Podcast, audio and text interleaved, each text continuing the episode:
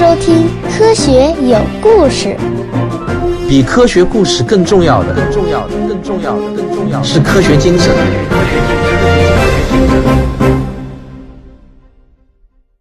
本期节目选自我的收费专辑《真假世界未解之谜》。我的这个课程的题目是《科学精神养成课》。我希望每一个同学都能够通过我的这个课程，成为一个具备科学精神的人。你可能会想知道，为什么要成为一个具有科学精神的人呢？第一，它会让你在今后的成长过程中更快速、准确地找到问题的正确答案，或者帮助你更好地解决问题。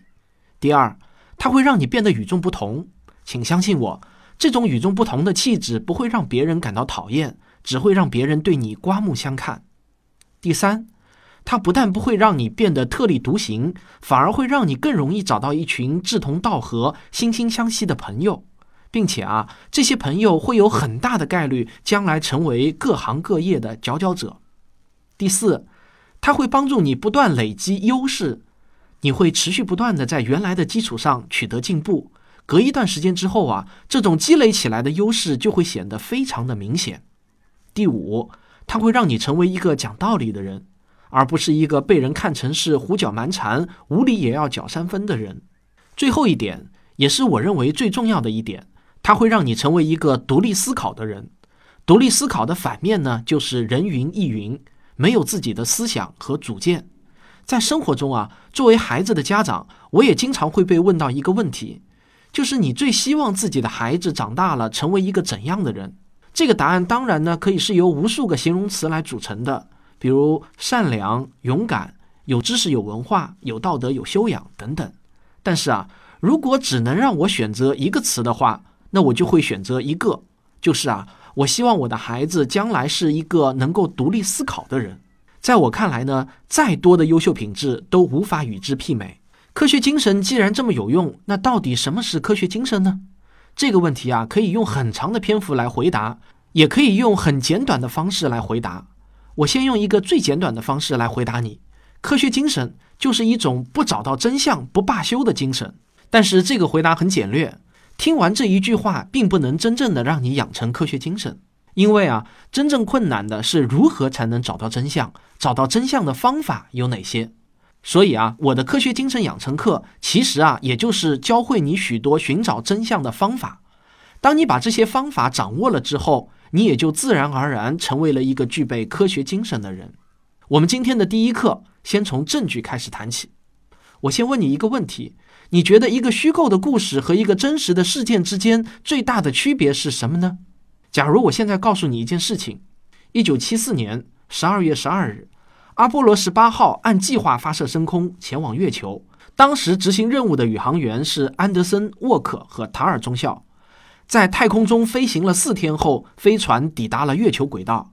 塔尔上校留在了轨道上，而安德森和沃克则乘坐登月舱抵达了月球的表面。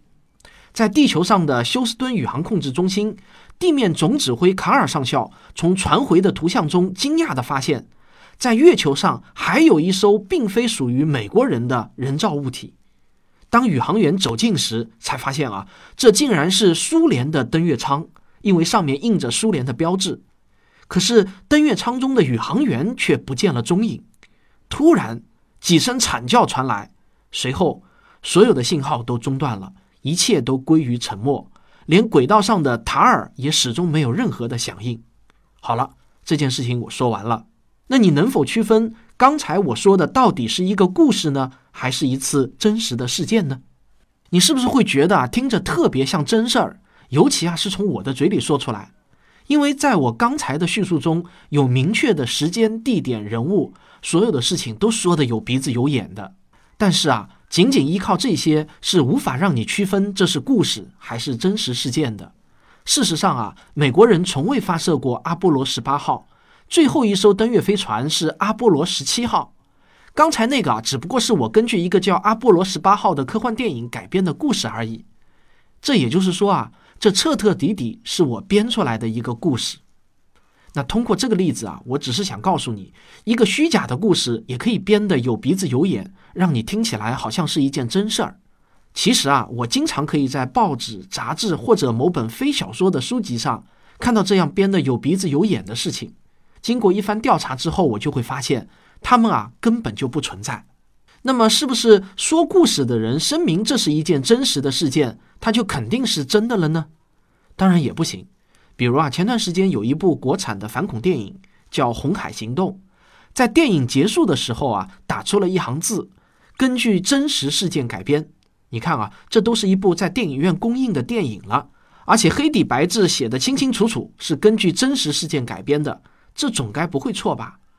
其实啊，根据我的查证，根本就没有发生过这样的真实事件，那依然是一个不折不扣的虚构故事。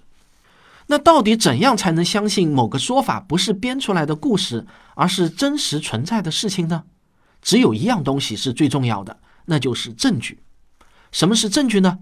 就是可以证明某件事情的材料，这些材料包括文字、录音、录像、目击证人的证词、现场留下的痕迹，以及啊因为这件事情而必然产生的一系列后果等等。但我们科学精神养成课的目的啊，并不是要教会你能够像法官一样的断案，而是要在你的心中建立一个证据的概念。有些时候，如果你听到一个说法，而在这个说法中没有提到任何的证据。那么这个说法本身就是非常值得怀疑的，这就好像我前面给你讲的那个阿波罗十八号的故事，虽然我把时间、地点、人物都讲得清清楚楚，可是你一会儿可以倒回去再听一遍，你会发现我在讲述的过程中没有提到任何证据，例如我没有提到这件事情是记录在什么材料上的，因为显然一九七四年我还没有出生，我不可能是这件事情的目击者。那我只能是从某个地方看来的，但是我根本就没有提我是怎么知道这件事情的，所以啊，仅仅从我刚才的讲述方式上，就已经可以让你在心中打上一个大大的问号了。我再给你举一个例子，这是我今天刚刚在朋友圈看到的一篇文章，标题是《进化论误导了整个人类》。在这篇文章中是这样写到的。大量具有高超智慧的文明遗迹，却有着远远超出人类文明的历史。